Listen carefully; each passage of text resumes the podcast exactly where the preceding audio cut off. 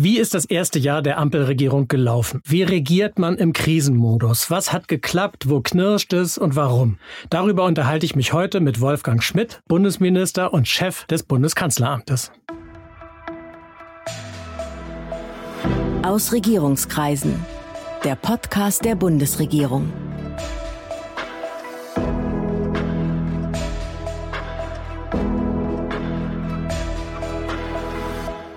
Hallo, willkommen zu Aus Regierungskreisen, dem Podcast der Bundesregierung. Ich bin Sven Siebert, ich bin Gastgeber dieses Podcasts und heute habe ich Wolfgang Schmidt zu Gast.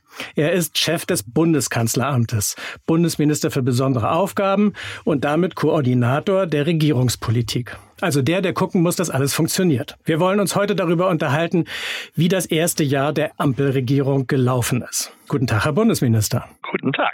Herr Schmidt, am 8. Dezember ist diese Bundesregierung ein Jahr im Amt. Ist eigentlich noch was übrig von dem Schwung, mit dem Sie damals ins Kanzleramt eingezogen sind? Ja klar, auch wenn natürlich durch den Angriffskrieg und den 24. Februar sich nochmal ganz neue Aufgaben ergeben haben, ist das, was wir uns vorgenommen haben, nämlich diesen großen Umbau, dass wir das hinkriegen, dass Deutschland im Jahre 2045, also in weniger als 25 Jahren, klimaneutral wird, weiterhin das diese Regierung vorantreibt.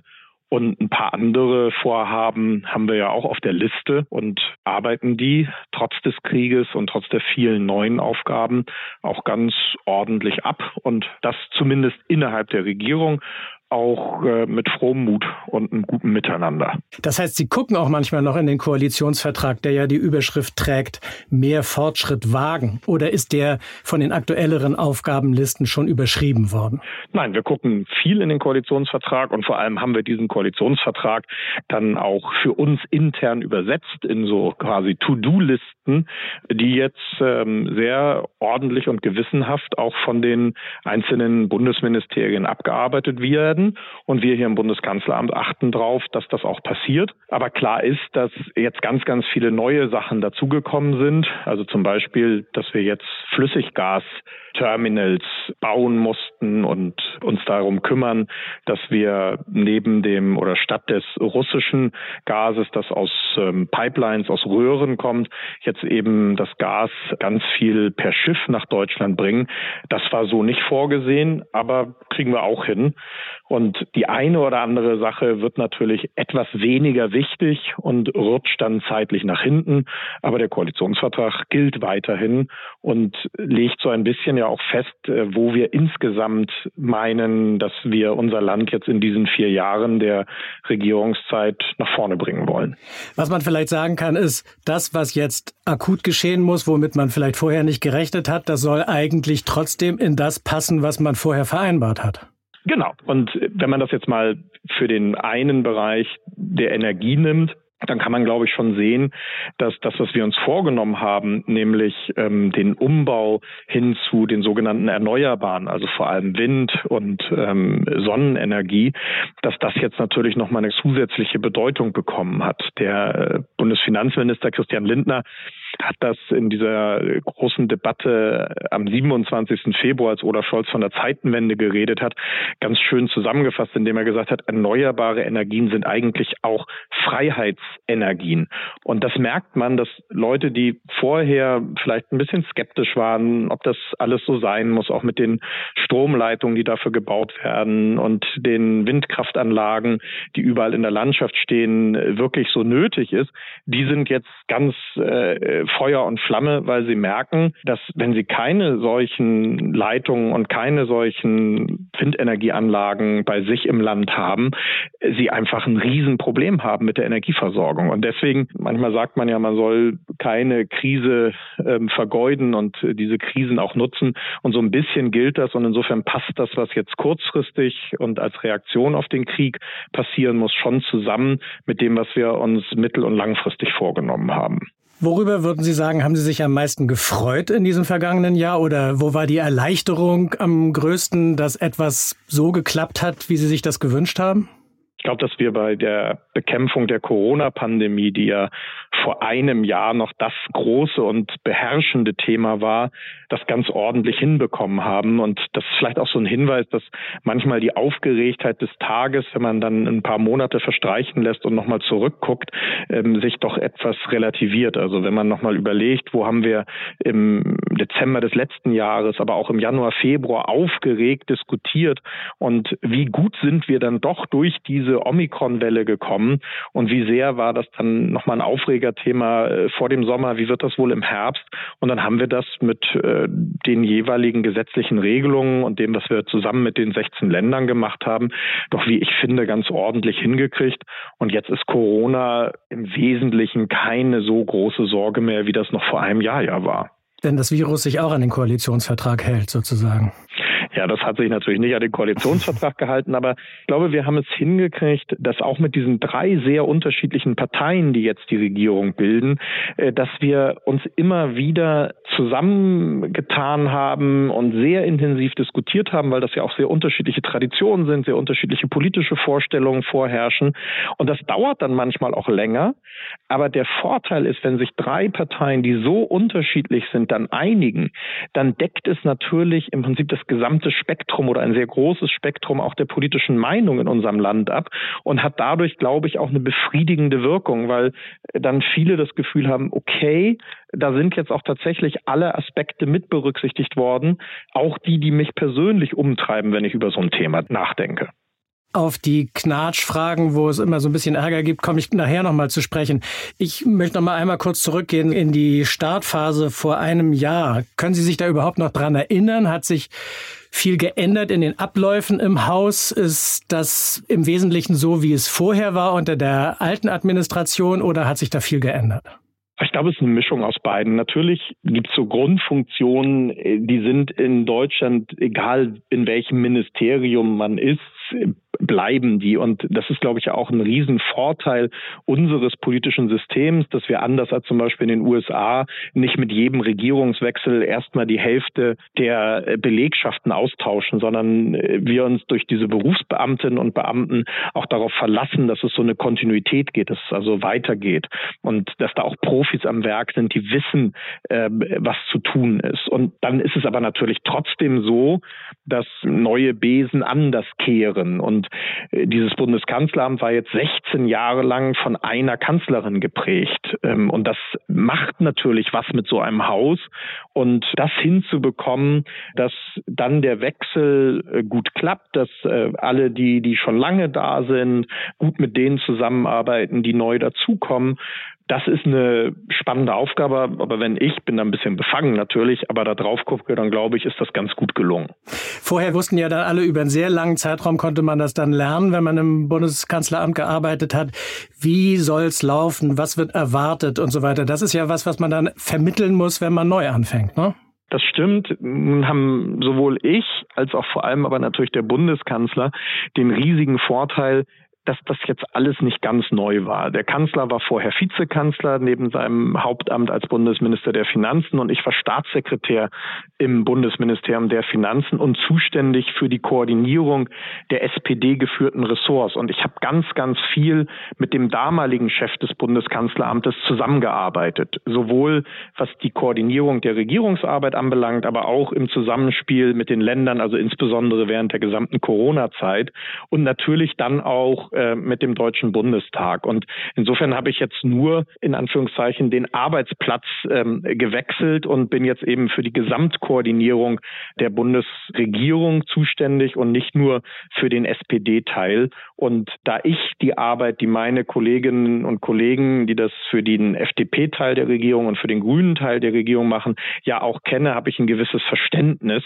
Und ähm, es hilft auch, dass der Bundeskanzler schon mal sieben Jahre lang Regierung Regierungschef war, nämlich im Stadtstaat Hamburg als, als erster Bürgermeister und ich damals auch äh, hier in Berlin als sogenannter Bevollmächtigter tätig war und deswegen das Bundesratsgeschäft äh, sehr gut kenne, das Zusammenwirken der Länder, aber auch die Arbeit mit dem Bundestag und natürlich mit den verschiedenen Ressorts. Und dadurch sind uns durch diese letzten vier Jahre im Vizekanzleramt in Anführungszeichen alle Themen natürlich geläufig gewesen und bisher war es jedenfalls noch nicht so, dass ich hier auf dem Schreibtisch saß und jemand bei irgendeinem Vorgang dachte, oh Gott, oh Gott, äh, wo geht's da denn drum, sondern die meisten Themen sagen mir tatsächlich was und darüber habe ich auch schon mal nachgedacht und mich damit beschäftigt. Wir haben jetzt gerade schon gesprochen über die Koordinierungsarbeit. Sie sind ja Chef BK, wie das im Amtsdeutsch heißt, also Chef Bundeskanzleramt. Und wir haben unsere Zuhörerinnen und Zuhörer im Netz mal gefragt, was sie eigentlich von Ihnen wissen wollen. Und da kommt raus, dass viele gar nicht wissen, was das ist, der Chef BK. Oder sie denken, hä, Chef des Bundeskanzleramtes, ist das nicht Olaf Scholz? Also nochmal sozusagen konkret in der Praxis, was ist der Job des Chef BK? Es gibt einen Teil des Jobs, der wirkt nach innen. Ich bin quasi der Minister und der Hausherr für inzwischen so ungefähr 870 Beschäftigte hier im Bundeskanzleramt, die einerseits dafür sorgen, dass äh, die verschiedenen Ministerien gut zusammenarbeiten, dass also die Regierungsarbeit koordiniert ist und äh, aus einem Guss auch erfolgt und die zum Zweiten den Bundeskanzler so gut es geht vorbereiten und viele den Bundeskanzler auch bei seinen Terminen im In- und Ausland in Europa begleiten. Und das ist dann auch meine zweite Rolle, nämlich äh, die Arbeit des Bundeskanzlers so zu unterstützen. Ich habe das am Anfang, als ich ernannt wurde, genannt, ihm den Rücken frei halten, dass er das Land so gut es irgendwie geht regieren kann. Und dazu gehört, dass ich sehr intensiv mit den anderen Ministerien zusammenarbeite und zwar einerseits mit den Bundesministerinnen und Bundesministern, aber auch mit den Staatssekretären und Staatssekretären. Wir machen zum Beispiel immer zwei Tage vor der Kabinettssitzung, wenn sich also das Bundeskabinett am Mittwoch trifft, dann haben wir am Montagabend eine Runde der Staatssekretärinnen und Staatssekretäre der Bundesministerien und da gehen wir die gesamte Tagesordnung durch und gucken, ob es noch irgendwelche Streitpunkte gibt, ob wir noch klären äh, müssen, einzelne äh, Dinge, die jetzt von den Fachbeamtinnen und Fachbeamten nicht aufgelöst werden konnten. Und dann bereite ich diese Zusammenkünfte des Bundeskanzlers mit den Regierungschefinnen und Regierungschefs der Länder vor, wie es so schön heißt, also die Ministerpräsidenten. Und das mache ich mit den Chefinnen und Chefs der Staats- und Senatskanzleien, also praktisch den Chef-BKs in den Ländern. Und diese Art von Vorbereitung, Koordinierung, die gilt dann natürlich auch in Richtung des Deutschen Bundestages mit den Fraktionen, die Sachen abstimmen so ein bisschen versuchen, dass einfach das Regierungsgeschäft läuft. Also der Chef-BK ist so eine Art Hausmeister oder jetzt während der Fußball-Weltmeisterschaft könnte man auch sagen, Libero der Regierungsmannschaft.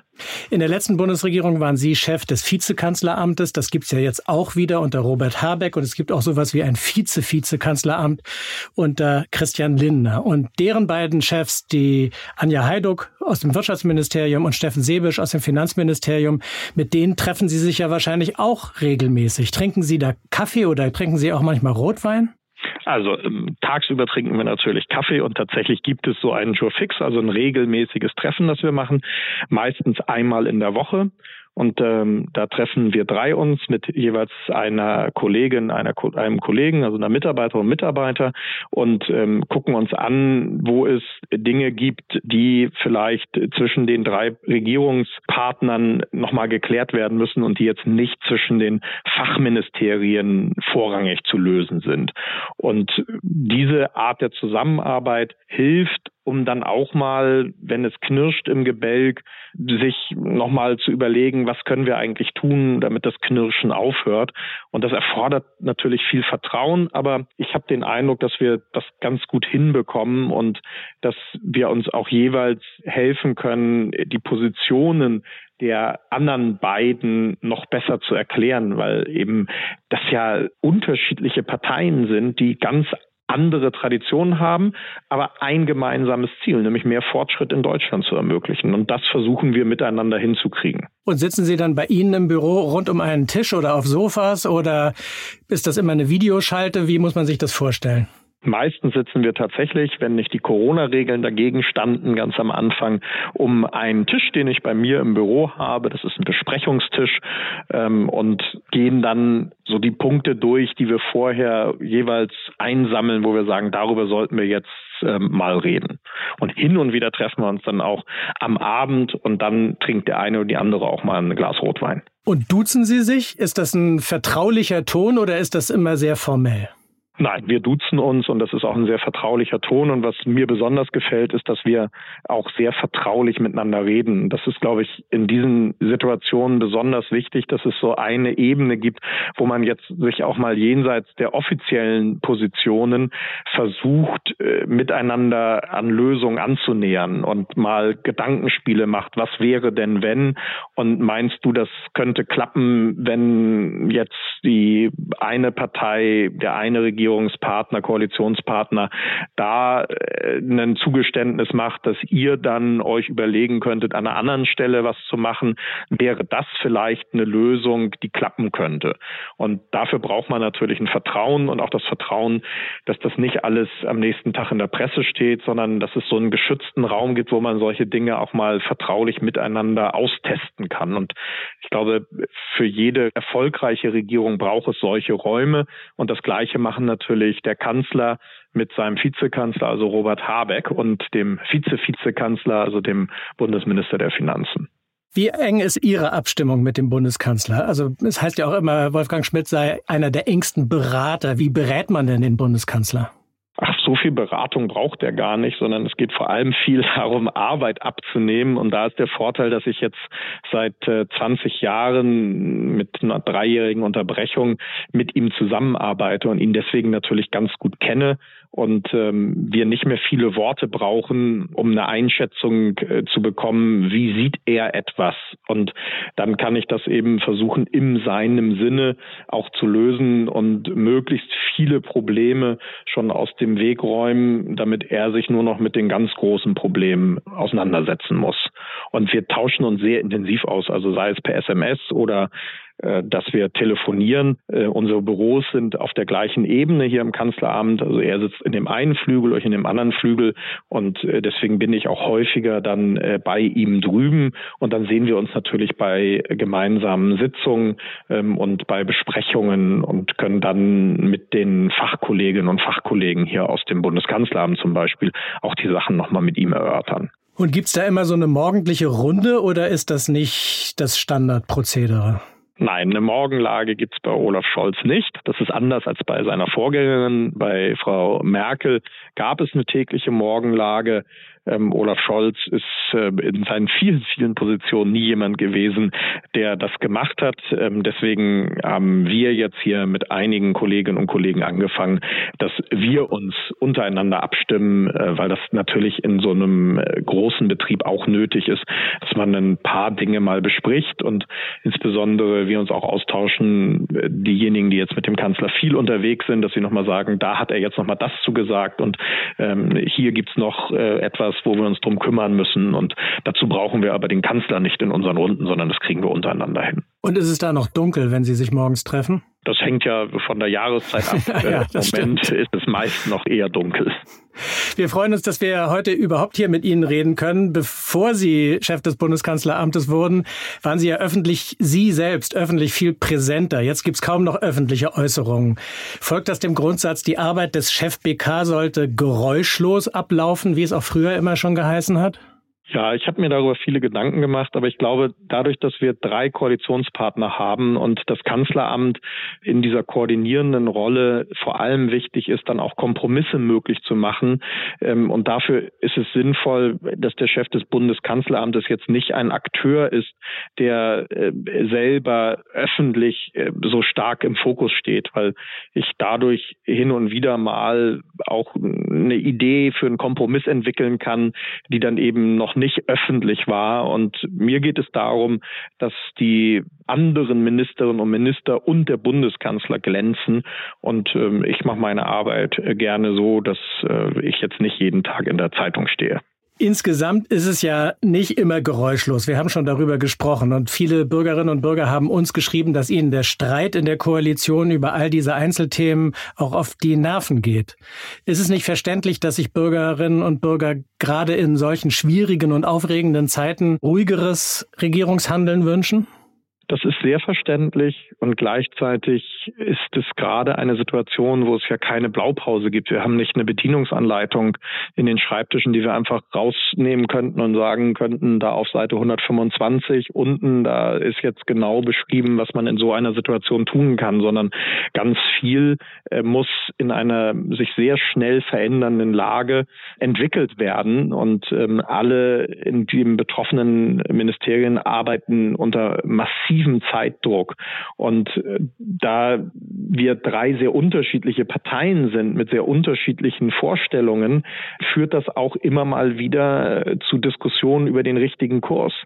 Und ich sage manchmal, dass wir auch in der Lage sind, wo die Lösungen, die wir zwischen denen wir auswählen müssen, ja angesichts dessen, was gerade passiert, keine guten Lösungen sind.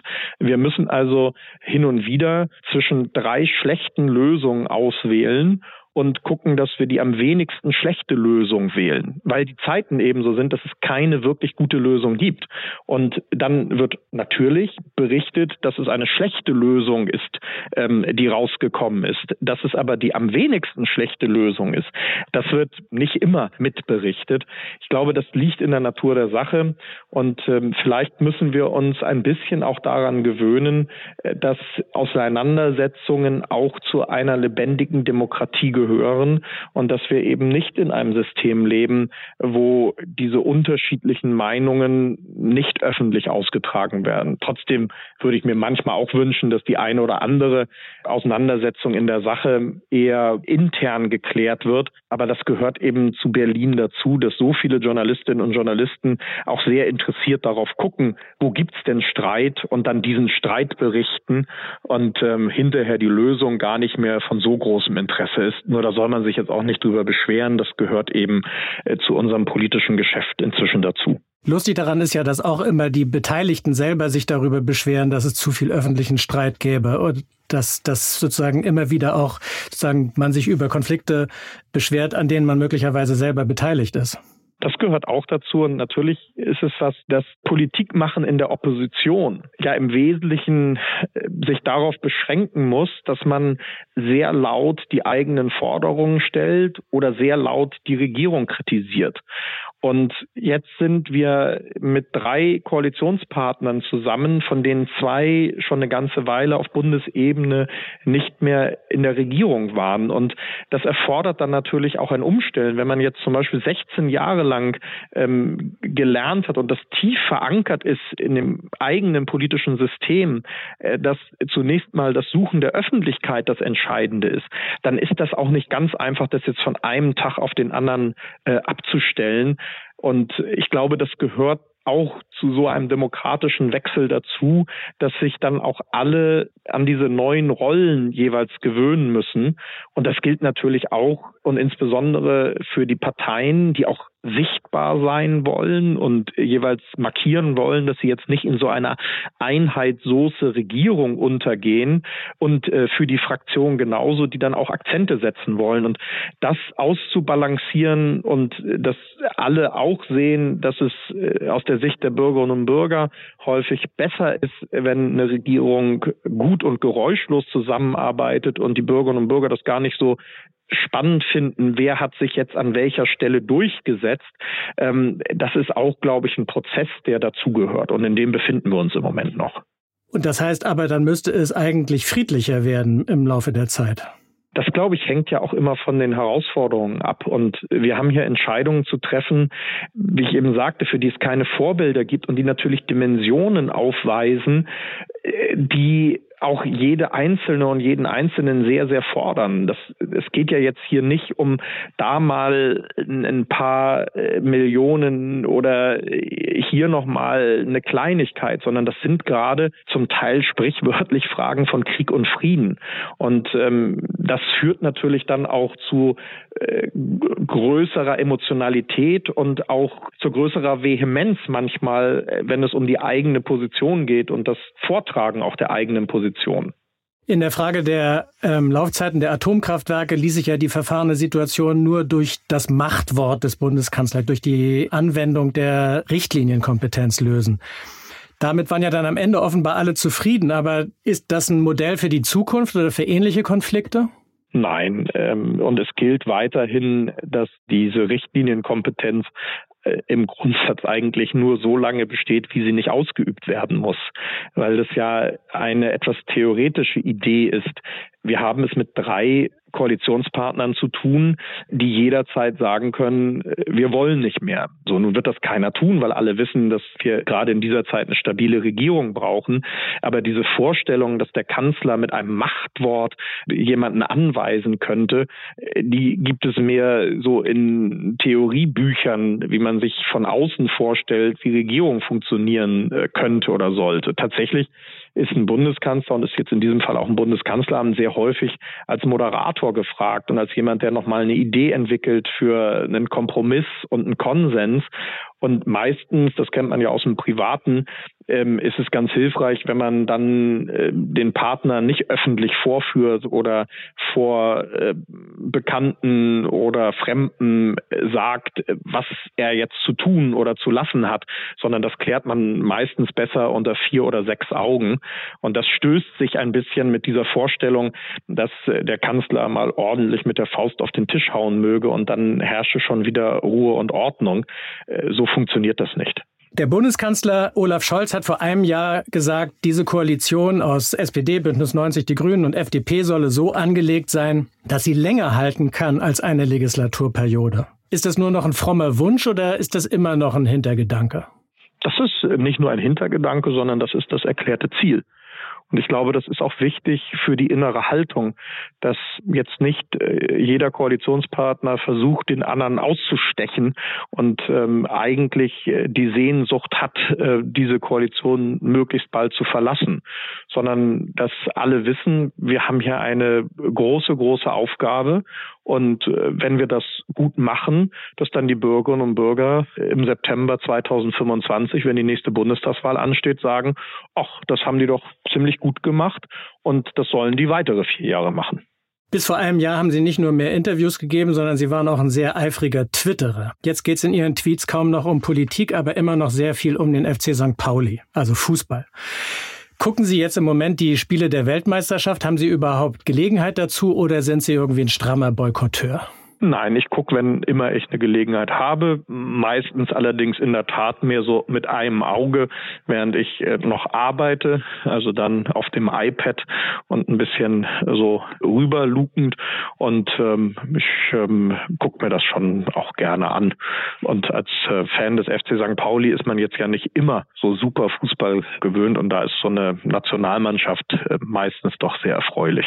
Vielen Dank. Das war Wolfgang Schmidt. Vielen Dank für das Gespräch. Ich danke ebenfalls.